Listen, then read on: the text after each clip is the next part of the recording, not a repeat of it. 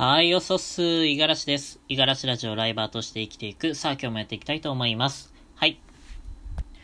今日はね、えっと、最近ちょこっと調べている楽天経済圏について少し話をしていきたいかなって思っております。というのも、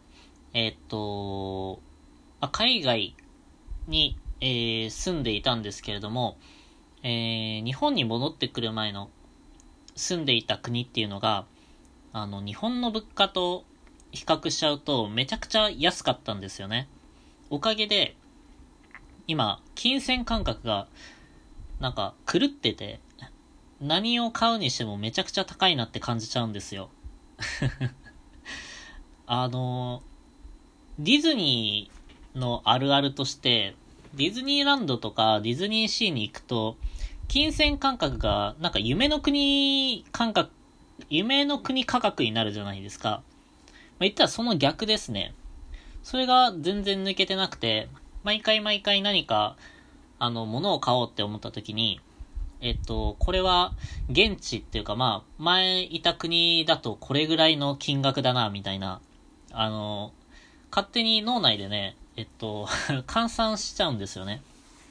で、結構ね、あの、まあ、いい意味かもしれないんですけれども、ちょっと節約志向が徐々に芽生えてきていて、えー、どうやったら、まあ、賢くお金を貯めていけるのか、うん、支出をね、えー、うまく抑えていけるのかなっていうふうに、えー、最近いろいろと調べているんですけれども、そんな時に出会ったのが、楽天経済圏で生きるみたいな、そういうお話でした。これ聞いてる人でも誰かやってるかな？まあもし先輩がいればね、えー、教えてほしいなっていうふうに思ってるんですけれども、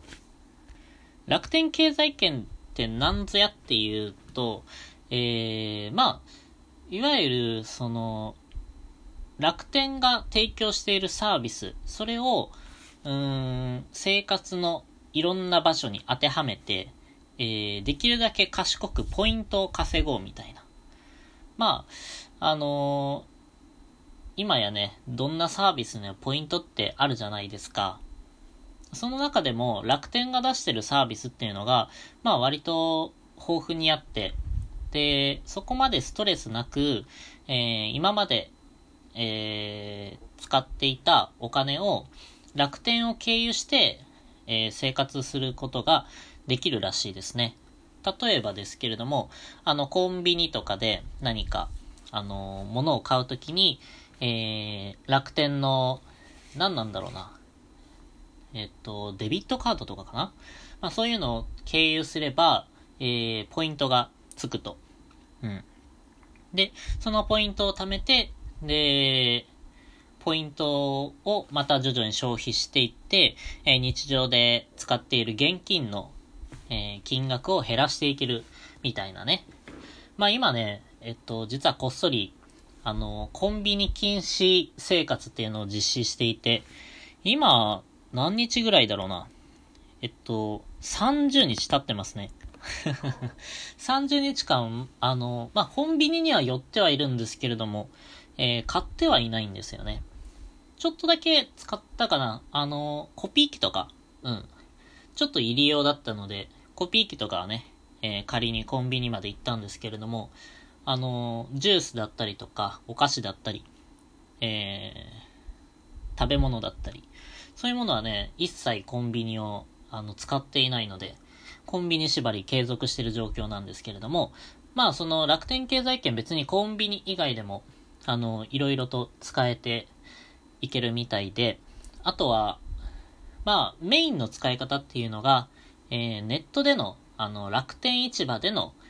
えー、購入ですね。なんかまあ、こういうところをうまくうまく、あの、使っていけば、ポイントが何倍にも膨れ上がって、えー、普通に、まあ、例えば生活の、えっと、トイレットペーパーだったりとか、水だったりとか、そういうものを、あの、スーパーだったりとか、えー、コンビニとかで買うんじゃなくて、楽天市場を経由して、えー、まとめて買う。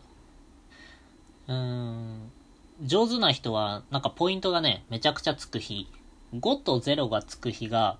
ポイント何倍だったかなまあ多分2倍とか、結構たくさんつくらしいです。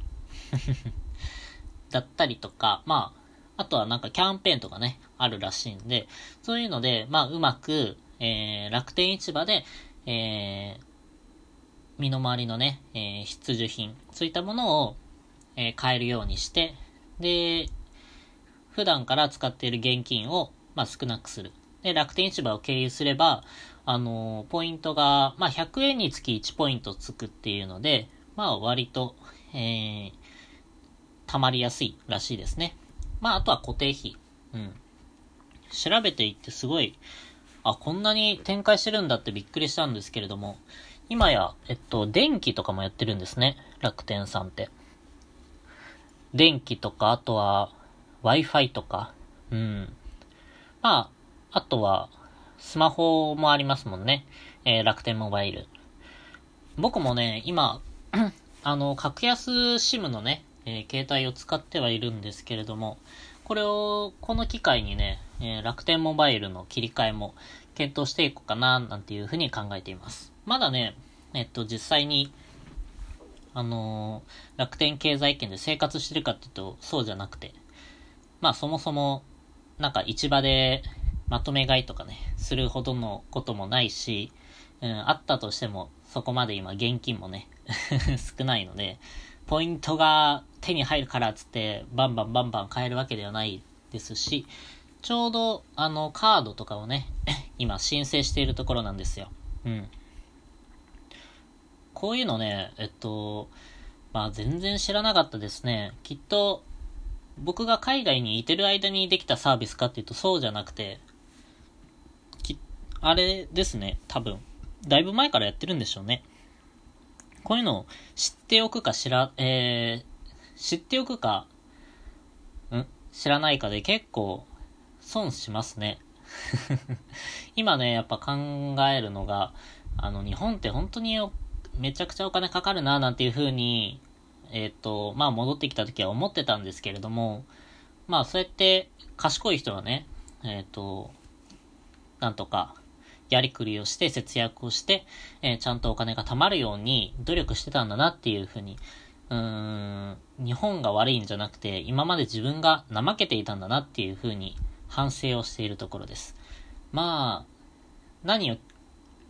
きっかけにっていうと多分きっと海外に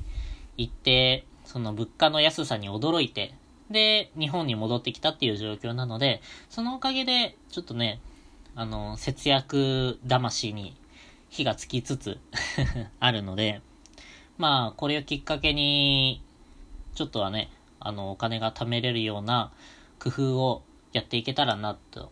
で、こうやってラジオラジオもやってますからね、何かそこで皆さんのためになるようなお話もできたらなと思ってます。まあ、基本的には、誰にでもできることですからね。えー、楽天で、えー、楽天銀行の口座を開設して、で、カードをいろいろ発行して、えー、手間は多少かかると思うんですけれども、ある程度初期段階で整えておけば、あとはその今まで使っていた生活費に、えー、なんとか楽天経済圏で賄えるようにどんどん移行していくみたいな、まあそんなやり方できっと誰でも使えると思うんですが、まあそういうやり方をね、えー、発信していく、ちょっと、まあ20代で今ね、最近知った僕がやってみたらどれぐらい効果があるのかみたいな、そういうところをね、またお話できたらなと思っております。はい。ということで今日は以上です。はい、今日も一日頑張っていきましょう。またね。